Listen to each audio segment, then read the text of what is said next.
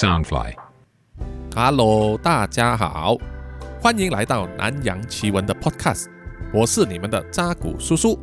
南洋奇闻是由 Soundfly 声音新翅膀监制，全球发行。在节目开始之前，叔叔要先感谢南洋奇闻的赞助者，他们是南洋探险家吉米庆和王科明，南洋侦查员二四公园图子 Ralph Wu 和一直该，南洋信徒张俊霞，最后呢就是南洋守护者林胜远和卡奥利默默，谢谢你们的赞助。叔叔也希望呢有更多南洋奇闻的听众能够参与 Mixer Box 的这个 Podcast 赞助计划，用每个月小额赞助的方式，或者是一次性赞助也可以，让叔叔可以在短期之内啊有一点钱可以升级录音的设备，做更高素质的节目给大家听。OK，我们回到本集的故事吧。在经过连续多集的创作故事之后啊，本集呢要回归到真实犯罪里面。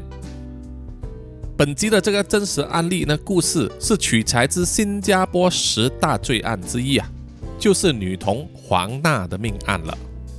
好，在新加坡这个弹丸之地啊，虽然也是亚洲最安全的城市之一，但是从来都不缺少变态杀人狂啊。这宗案件涉及新加坡、马来西亚以及中国三个国家，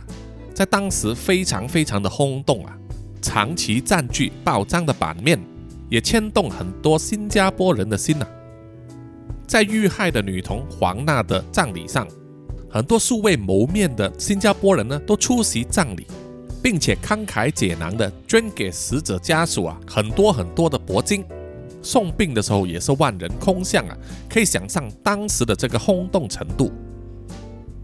好的，让我们现在开始吧。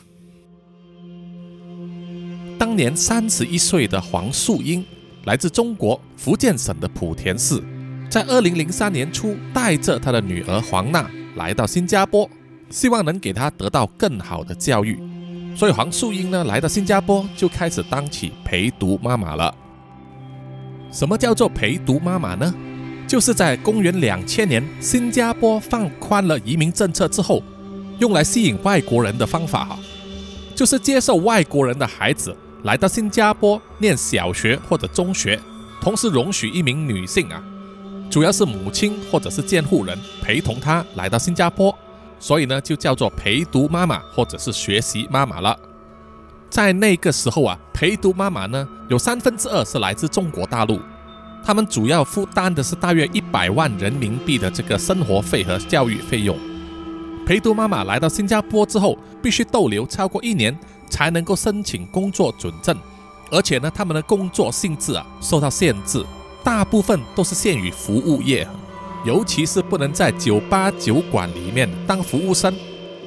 因为那个政策啊，在公元两千年起呢，新加坡突然间多了大量的中国人，还有陪读妈妈了，当然也引发很多问题了，比如说各位听众呢就可以去听《南洋奇闻》第三十七集的泄愤杀陪读妈妈的故事。而年纪小小的黄娜呢，有非常高的志愿。他长大后想要当一名医生，说做医生啊，收入都很不错，希望能够借此呢改善母亲的生活。可见黄娜非常的孝顺。黄娜也是一个非常聪明伶俐、个性独立、充满街头智慧的小女孩啊。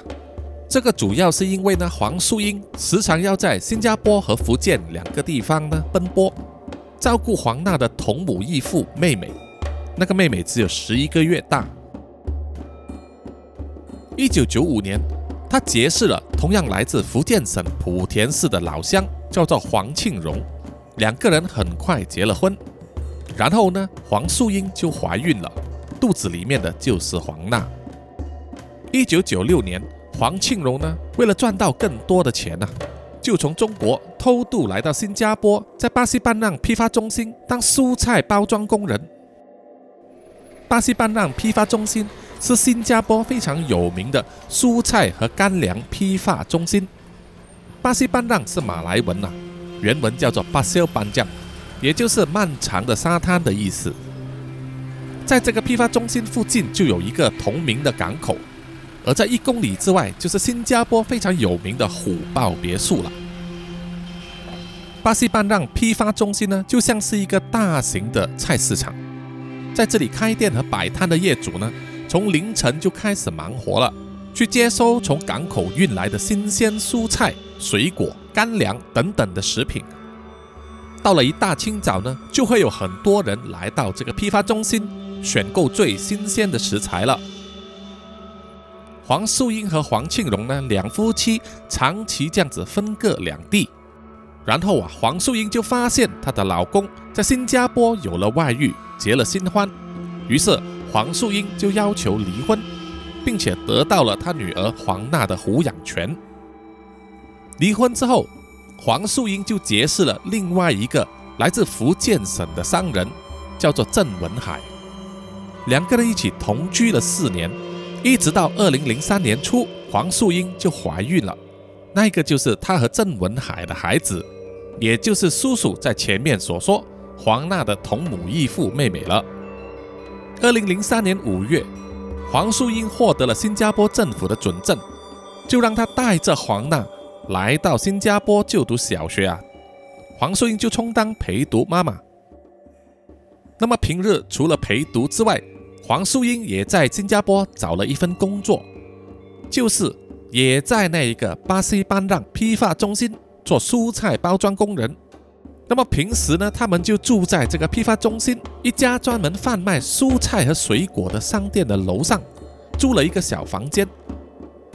这样子除了租金便宜、节省开支之外，也很方便黄素英工作。而在平常的日子里面，个性独立的黄娜就会自己去上学，吃饭的话就在批发中心隔壁的美食中心那边解决。或者有些时候啊，就会自己下厨，煮一些简单的饭菜给自己啊，甚至是给邻居或者朋友吃。而平时要上洗手间或者洗澡的话，就使用批发中心里面的公共洗手间。有时候他会帮忙黄素英做一些简单的工作，不然的话，他就会去批发中心里面的会议厅玩，当做他自己的游乐园。据说黄淑英还曾经让黄娜一个人搭飞机从新加坡回去中国。话说，在二零零四年九月二十七日，也就是黄娜八岁生日的前一天，黄淑英就离开了新加坡，回到中国福建，长达两个星期。黄淑英在离开之前呢，把黄娜交代给朋友看管。啊，这一点呢，叔叔也觉得非常的不可思议啊。是黄素英对自己的孩子太有信心了吗？如果以叔叔自己的立场啊，我的孩子在十四五岁之前呢，我都会把他看得蛮紧的，绝对不可能把孩子留在家里，然后自己去出国啊！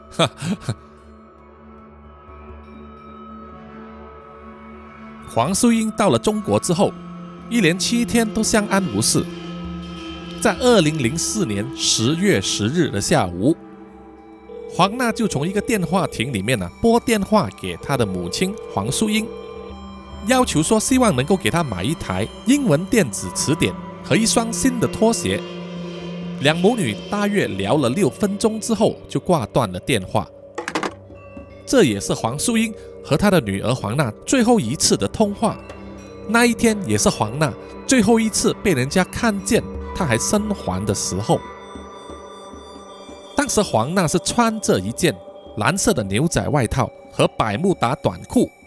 双腿是侧足的哈，没有穿鞋子，可能是因为鞋子刚好坏了吧。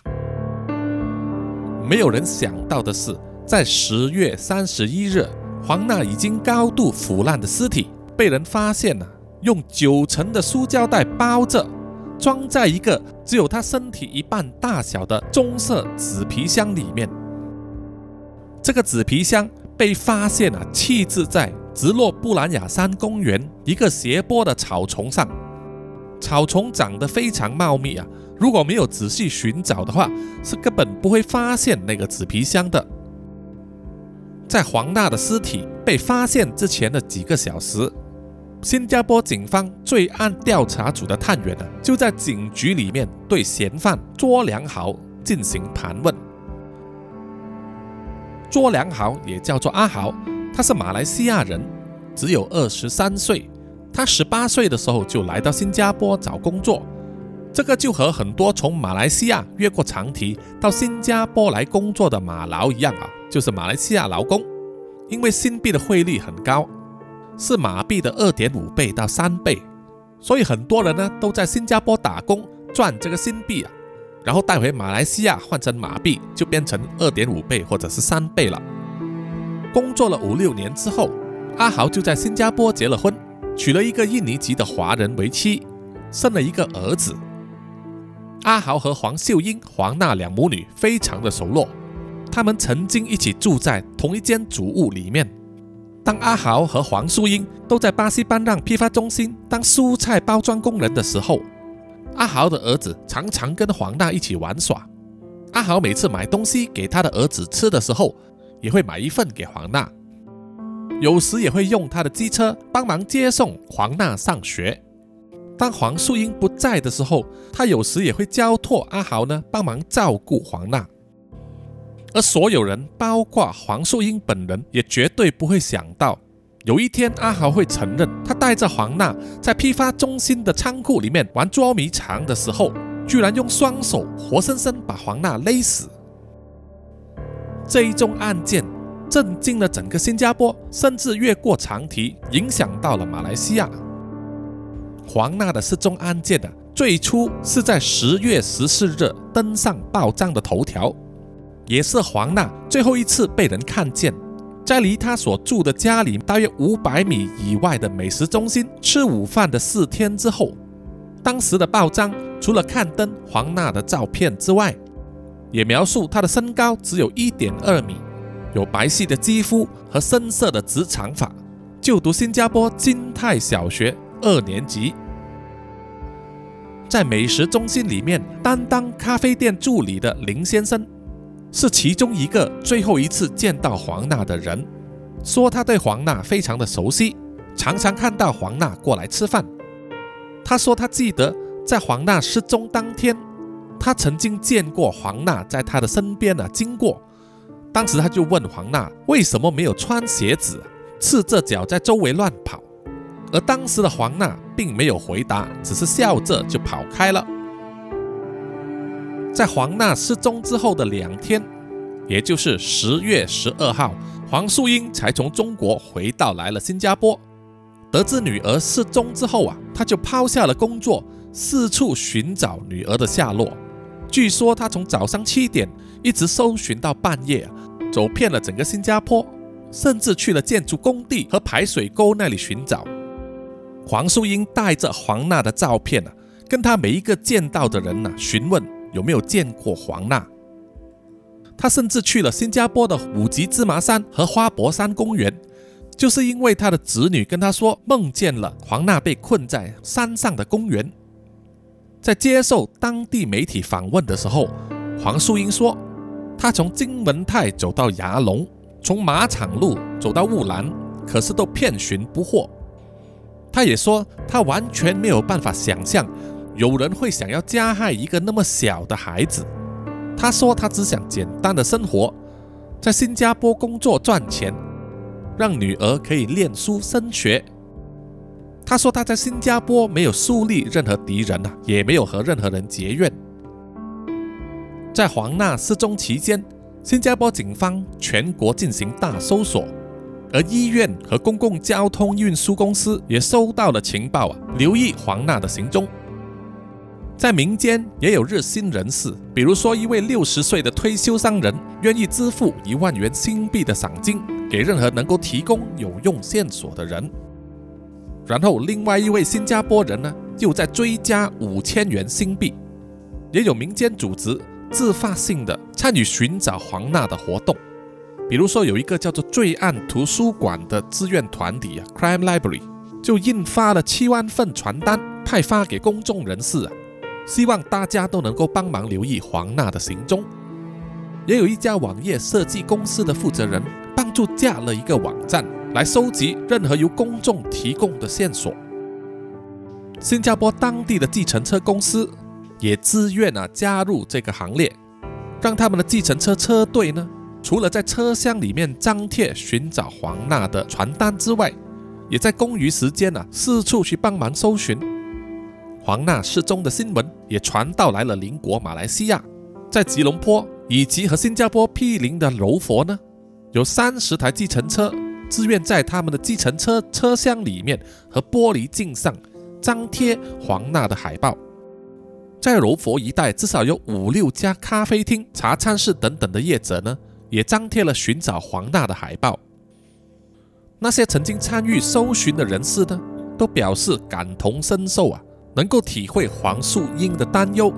看见他整天拿着黄娜的照片、衣服和玩具呢，周围去询问路人有没有见过他的女儿。搜寻行动持续了一个星期之后。新加坡警方通过各大报章和媒体发布了阿豪的照片，说他失踪潜逃，希望有任何知道他消息的人呢，马上来通报。原来啊，在黄娜失踪之后，阿豪曾经被警方传召过去警局问话过两次。在第一次问话的时候，阿豪说他对黄娜的失踪表示惊讶，他是透过朋友的口中才知道这个消息。在第二次问话的时候，阿豪承认他在黄娜失踪那一天，也就是十月十日，曾经见过黄娜。他表示可以带警方呢去他最后一次看到黄娜的地点，就在批发中心的某一个地方。期间呢，阿豪也同意让警方使用测谎机给他进行测试。在第二次问话结束之前，警方要求阿豪交出他的护照，阿豪也乖乖的照做了。而当时让警方没有想到的是，在第二次问话完毕之后，警方带着阿豪回去了阿豪的住处，拿到了他的护照，然后要再带着阿豪回去警察局进行这个测谎机的测试。在回程的途中呢，他们就停在巴西班浪路附近一家餐厅里面吃饭。在吃到一半的时候，阿豪借故要上厕所，然后就从厕所的小窗口那边逃走了，搭上了一辆计程车到了雾兰，然后不知道用什么方法呢，就穿过了马来西亚和新加坡的长堤，避开了关卡的检查，偷渡回到了马来西亚，所以警方才通过报章发消息要找到阿豪。根据警方所得到的口供呢。在批发中心那一带工作的人呐，都说阿豪和黄娜非常的亲近，说阿豪常常会用他的机车接载黄娜，而且也有多方的证词表示阿豪就是其中一个最后见到黄娜的人。而当时的黄素英并不相信阿豪啊，也就是在黄娜口中称为叔叔的人，可能涉及谋害黄娜的举动。黄素英在访问中说。她不相信啊，阿豪就是抓走她女儿的人，他没有那个理由。阿豪也很疼黄娜，常常会买东西给她吃，可是从来没有带过黄娜离开过批发中心。黄素英当时坚持认为阿豪绝对不会伤害黄娜，而阿豪的五十二岁父亲住在槟城，他是在自己家所开的茶餐室里面的炒粿条养大他一家人。阿豪的父亲在接受报章的访问的时候说，他四个儿子中的老二阿豪呢，曾经拨过电话给他，跟自己的父亲说他没有绑架过那个小女孩，说他逃离新加坡呢，是因为受到了警方的怀疑和压力。而阿豪的印尼籍妻子尤利和阿豪的父亲住在一起，说他曾经接过阿豪拨来的电话，表示会留在柔佛。也不止一次提起过，黄娜其实是被其他人捉走的。阿豪说啊，他最后一次见到黄娜的时候，他给了他两颗芒果，然后叫他回家。阿豪的兄弟啊，也异口同声的说，阿豪是一个斯文人，他不会有那种勇气啊去借钱或者去打架，更别说要去绑架一个小孩子了。在阿豪偷渡离开新加坡的九天之后。阿豪在父亲的劝说之下，在槟城的警察局自首，并且于十月三十日被带回新加坡。当新加坡警方问啊，阿豪为什么要偷渡回去马来西亚的时候，阿豪说他当时是想要回去见他十四个月大的儿子，但是并没有成功。他说他在过去的九天里面一直躲躲藏藏啊，日子过得就好像活在地狱一样。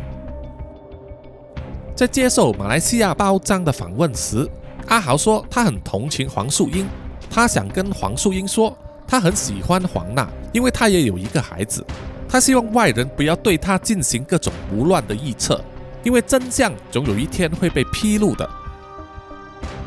在阿豪被带回新加坡接受警方多方的盘问之后，阿豪承认他在批发中心的仓库里面和黄娜玩起了捉迷藏，之后用双手活活把黄娜勒死。在第二天的早晨，也就是十月三十一日，黄娜失踪之后的第三个星期。多达二十名警察和一些志愿人士呢，就来到了直落布兰雅山公园，分散的搜索，寻找那个阿豪在审问之中提到的斜坡。在搜索了大约三十分钟之后，也就是在早上十点三十分左右，警方就在一个斜坡的茂密草丛里面，找到了一个五十公分长、四十公分宽、三十公分高的棕色纸箱子。打开纸箱来看，里面是一个用层层的透明塑胶袋包起来的赤裸女尸，呈蹲下的姿态，尸身已经高度腐烂，必须透过 DNA 检验技术啊才能够确认尸体的身份。可是当黄素英见到了尸体之后，就确认了眼前这个就是他的女儿黄娜。找到尸体之后，阿豪就在第二天被以谋杀罪名逮捕，并且将在近期内被提控。发现尸体的这个直落布兰雅山公园呢，和阿豪所住的直落布兰雅山主屋非常的靠近，而如果从巴西班让批发中心开车过来的话，也只需要十五分钟的车程。之后，警方也首次公布了。他们在批发中心的一个仓库里面发现了挣扎的痕迹。这个仓库呢是由阿豪的老板所租下来的，整间仓库被分割成三个房间，用来储藏蔬菜和干货。在平常的时候，外面的铁门永远是关上的。警方在视察过现场之后啊，就相信那里就是黄娜被攻击以及杀死的地方。到了十一月五日。阿豪就戴着手铐，被警方的探员呢押着回到批发中心，进行现场的采证和犯案重演。而自从证实纸箱里面的尸体就是黄娜之后，震惊了许多人。负责经营罪案图书馆的陈先生呢，就流着泪跟媒体说，他无法想象像黄娜一个这么小的女孩啊，当时会遇到什么事情。为什么会有如此冷血的人会对一个小女孩下杀手啊？到了十一月八日，黄素英的现任丈夫郑文海也来到了新加坡，为黄娜举行了葬礼。在当时，有超过一千个人，大部分都是素未谋面的公众人士啊，参加了葬礼以及送殡仪式。很多上门拜祭的人呢，都带来了甜品和糖果。并且捐助很多铂金给黄娜的家属，感慨一个小女孩的人生还没开始就结束了。在黄娜的棺木上放满了 Hello Kitty 的绒毛玩具，在出殡的灵车两旁也贴满了 Hello Kitty 的贴纸和 Hello Kitty 的公仔。这个浩浩荡荡的送殡人潮呢，绵延了几公里，最后送到了万里这个地方进行火葬。在黄娜入土为安之后，很多消息也陆续的传了出来，包括黄娜的生父呢，黄庆荣曾经偷渡来到新加坡当这个蔬菜包装工人，这个在一开始的时候有提到，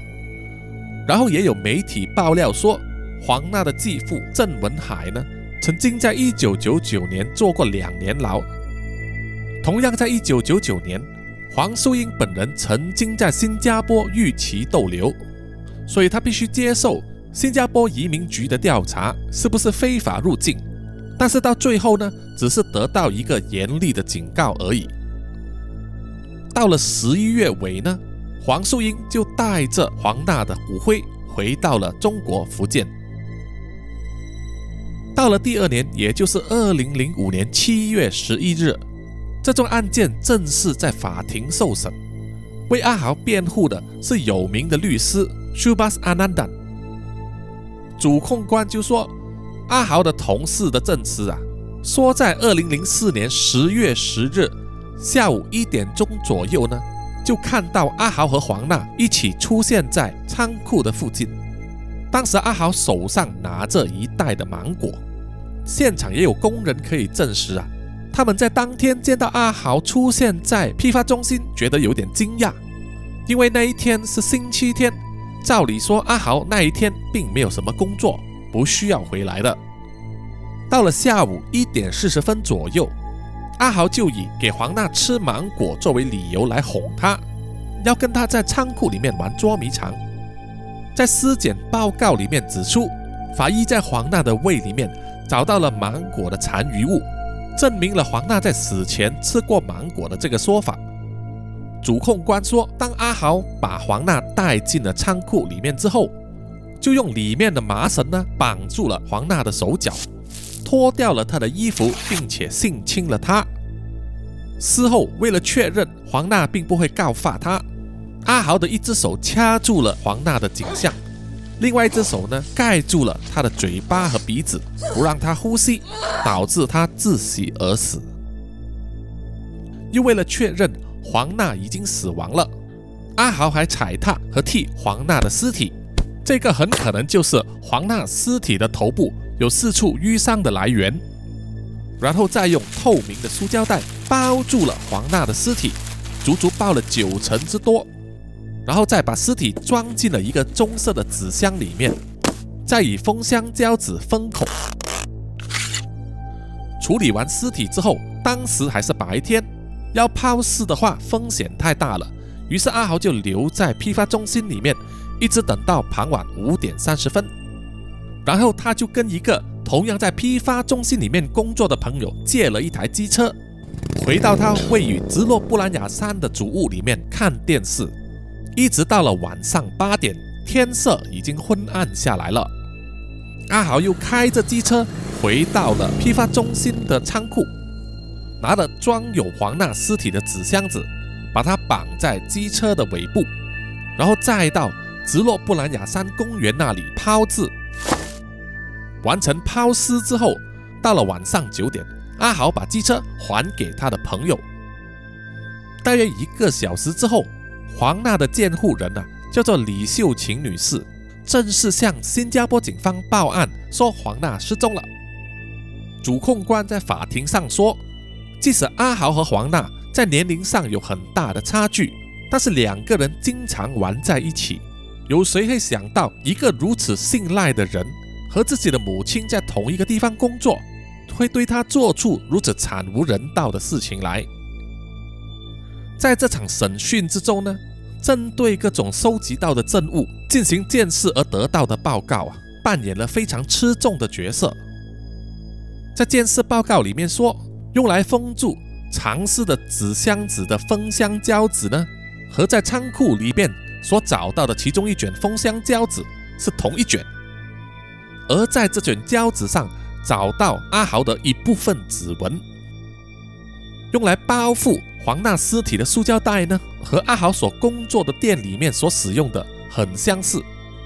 在仓库里面也找到了好几百个来自阿豪和黄娜身上衣物的纤维。唯一的是，因为黄娜的尸体被发现的时候已经高度腐烂了，没有办法从她的身体里面套取到任何精液的样本，所以也没有办法直接能够证明阿豪有性侵她。此外呢，阿豪被捕之后，在警局录取的口供也被用来作为呈堂证供。在这份供词里面，阿豪说，他和黄娜在仓库里面玩捉迷藏的时候，阿豪提出要玩一些特别的游戏。这个特别的游戏呢，就包含了在把灯关掉的时候，阿豪用麻绳把黄娜的脚裸绑起来。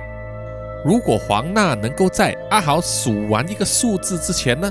自己松绑，并且跑去把灯光打开，就算是黄娜赢了。可是，在玩这个特别的游戏当时呢，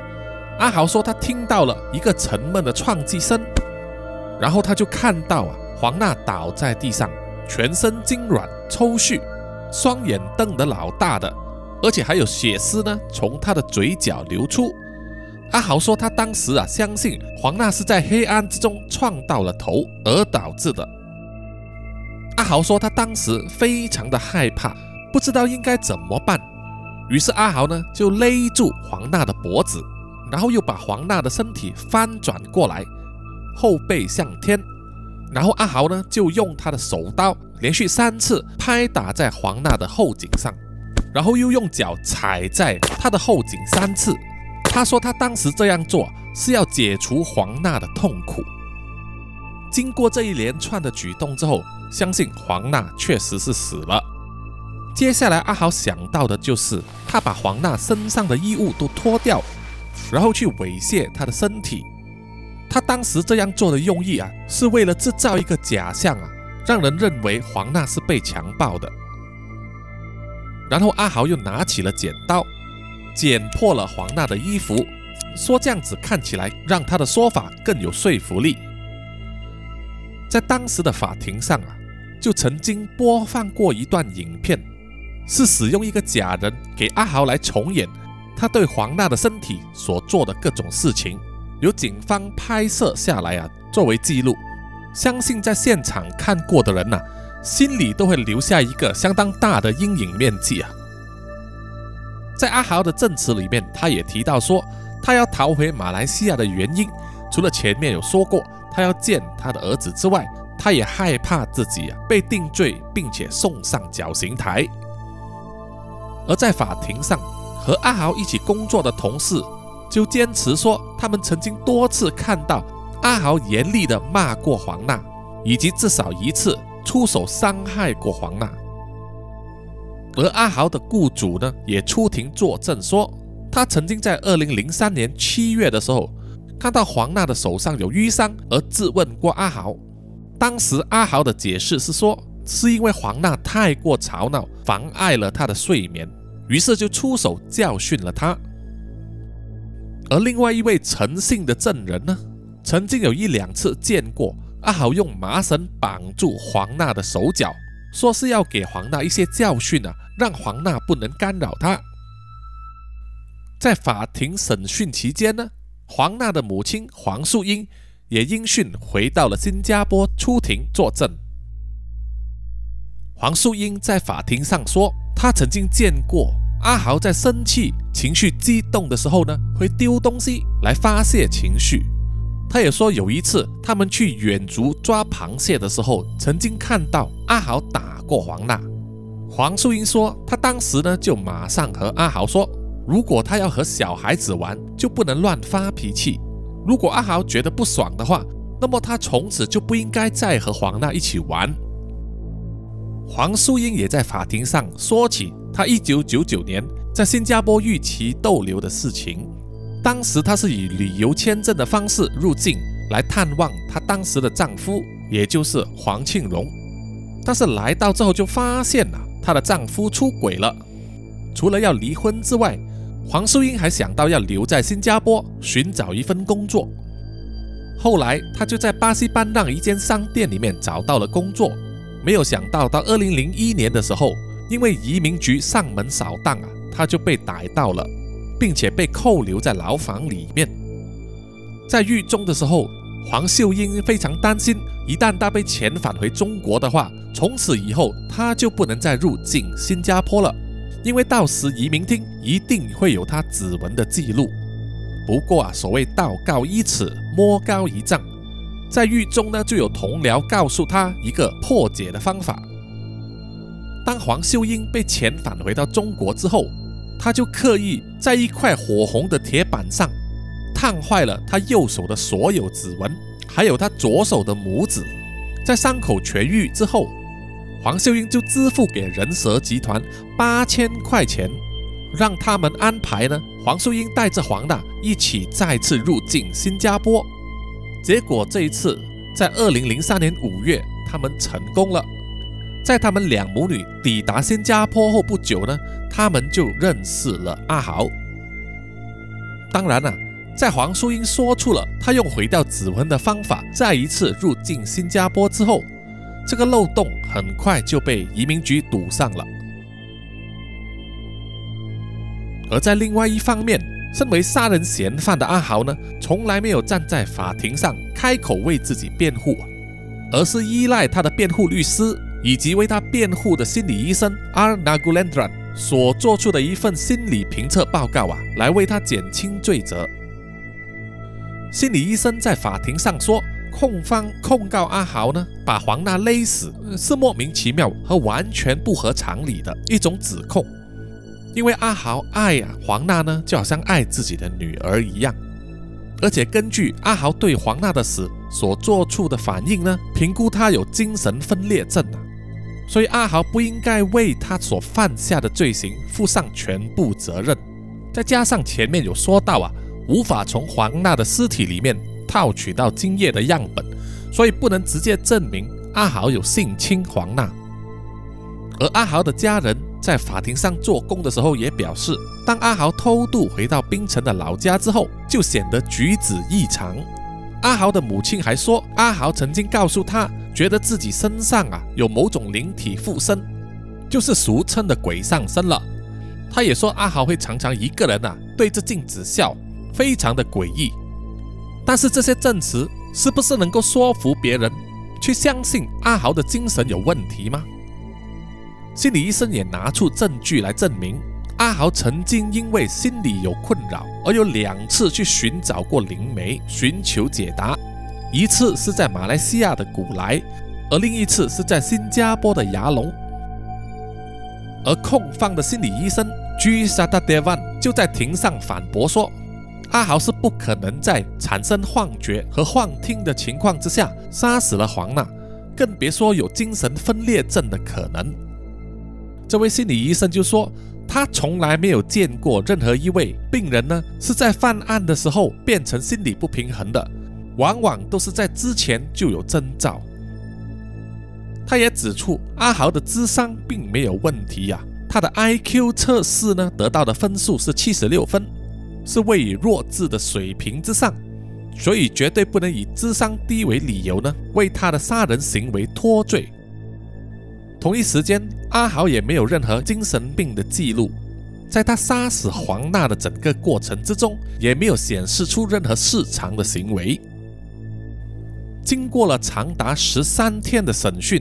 在二零零五年八月二十六日，阿豪因为杀人罪名成立，被判还手死刑。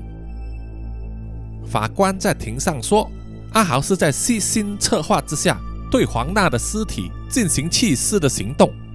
并且选择在一个闭路电视拍摄不到的垃圾桶那边丢弃他的衣服。他用足足九层的透明塑胶袋包住黄娜的尸体，并且等到夜晚才去抛尸。这一切的举动啊，都能够证明阿豪是有预谋的行动，而且以冷血的手段执行了，绝对不是一时的鲁莽。二零零六年一月的时候，阿豪曾经提出上诉，但是被驳回了。即使如此啊，阿豪的家人和亲戚朋友都还没有放弃，他们收集了多达三万五千个签名，向当时的新加坡总统纳丹要求赦免死刑，但也是没有成功。于是到了二零零三年十一月三日，阿豪在藏彝的监狱里面被处以绞刑。在处刑之前，阿豪并没有去选择一张自己的遗照啊。而是穿上了由他家人带给他的一套新西装，拍了一系列的新照片。之后，阿豪就被送上了绞刑台，处以死刑，结束了这一宗震惊新加坡的十大命案之一。因为案情离奇啊，又牵涉到新加坡、中国和马来西亚三个国家，所以即使过了二十年了，依然有人讨论这宗案件。而在此案审结的前后啊，也有各种各样的余波。比如说，阿豪自始至终都说自己是无辜的，并没有杀害黄娜，而阿豪的家人都相信阿豪的说法。不管判决如何啊，各位听众又相不相信阿豪是无辜的呢？第二就是坊间有传言说，黄淑英和阿豪其实两人之间有婚外情，而女儿黄娜是两个人之间的阻碍啊。但是这个说法并没有有力的证据来支持。第三就是新加坡和马来西亚一样啊，民众呢都非常喜欢买这个万字票，就像是台湾的威力彩一样啊。所以很多人呢都透过黄娜的死，找出相关的数字啊来买这个万字票，比如说用她的出生日期、她遇害的日期，甚至是出殡的灵车的车牌号码。也有些人会在晚上的时候跑去那个弃尸的地点啊，直落布兰雅山公园的斜坡上啊，点香烛求真字，真的是啊为了发财而无所不用其极。第四点呢，就是关于葬礼所收到的铂金问题啊。黄素英并没有对外公开他们所收到的铂金总数是多少。当时坊间做了一个粗略的估计，应该会高达十二万元新币，就是接近两百四十万台币哦。但是那个是二十年前，以现在的估值来看呢，应该是相等于现在过千万台币了。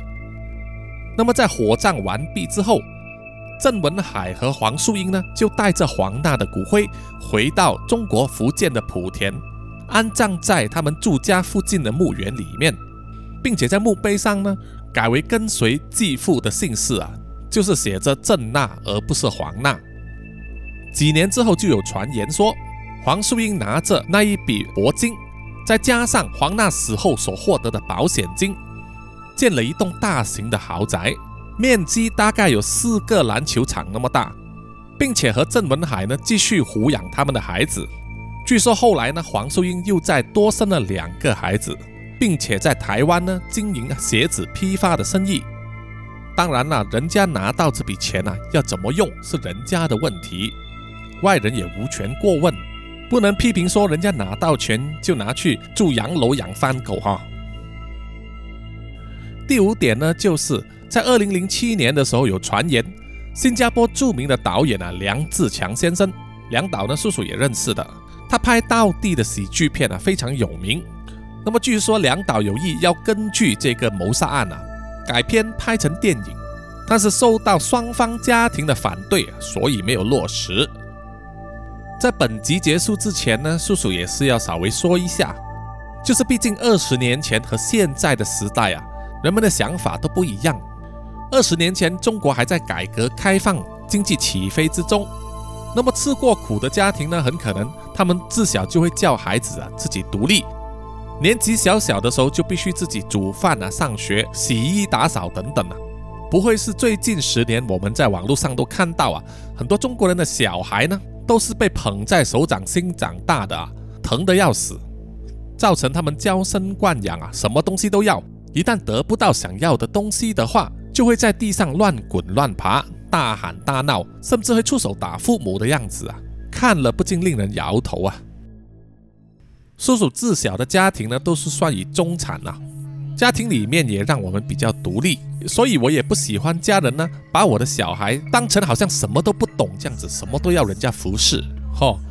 有些人照顾孩子呢，就好像下人服侍少爷一样，早餐的时候茶要泡好给他。面包要插满果酱放在那边给他吃，出门的时候还要站在旁边啊帮他开门，还要一直问纸巾带了没有啊，雨伞带了没有啊，水带了没有啊？好，走路怕孩子跌倒，吃饭怕他啃到，喝水怕呛到，好像离开家之后，外面就是核爆之后的末世啊，什么都没有，一片焦土啊，只有家里最安全这样子。叔叔实在是不能接受这种做法。如果是听众你的话，你能够接受吗？这样子是不是就养成了一堆妈宝出来呢？如果不能让小孩子小的时候就养成独立、有担当、可以吃苦的性格，遇到一点阻碍、挑战或者磨难的时候，能够自己想办法去应对的性格啊，那么长大的时候，我能够对他有什么期望呢？啊，我能期望他去打天下吗？是被天下人打吧，对不对？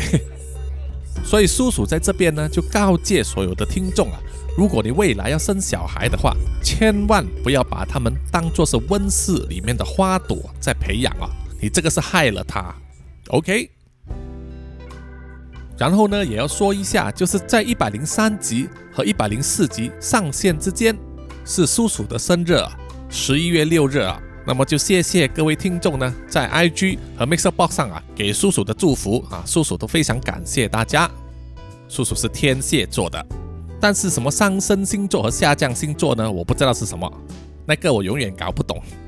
啊。总之呢，就是天蝎座很记仇的哈，会记一辈子的哈。所以，请各位听众呢，要好好关注南洋奇闻的所有频道啊，快点去点关注，然后去推荐给十位朋友啊，叫他们也一起关注，然后每天要听一个小时，一定要把南洋奇闻传染给他们啊，这样子才有聊天的话题嘛，对不对？好的，那么在最后结束之前呢，叔叔来说一下在 Mixer Box 上的留言呐。这一位是爱捆的汉吉说，一定要继续做下去哦，超喜欢的。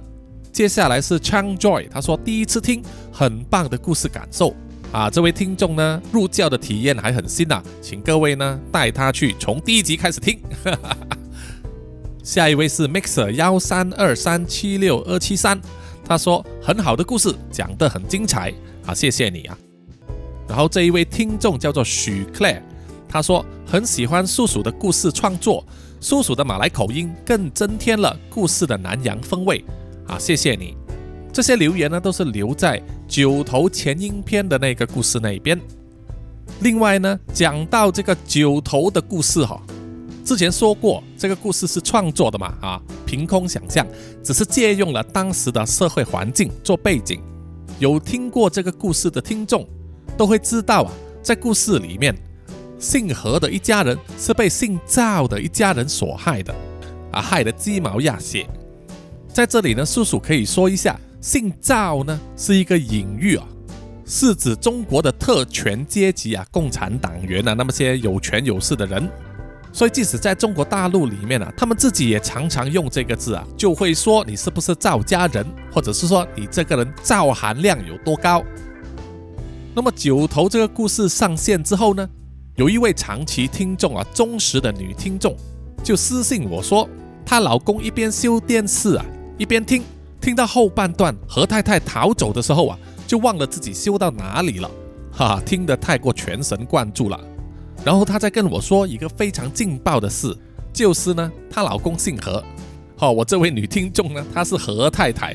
啊，居然那么巧啊！我跟她说我在想故事的时候呢，那个姓氏是随便取的，一般上第一个我想到的就是姓李或者姓陈。但好像在前几集的时候用过，所以那一集的时候就改姓何了。我只好跟那位听众说啊，这个实在是美丽的意外啊，真是不好意思啊。可能下一回呢，主角的家里的姓氏啊，我要取一个很少见的，比如说姓欧阳、姓诸葛、东方、公孙、独孤啊，也说不定。好像变了武侠小说了。好的，那么这一集就到此为止。我们下一集再见吧，拜拜。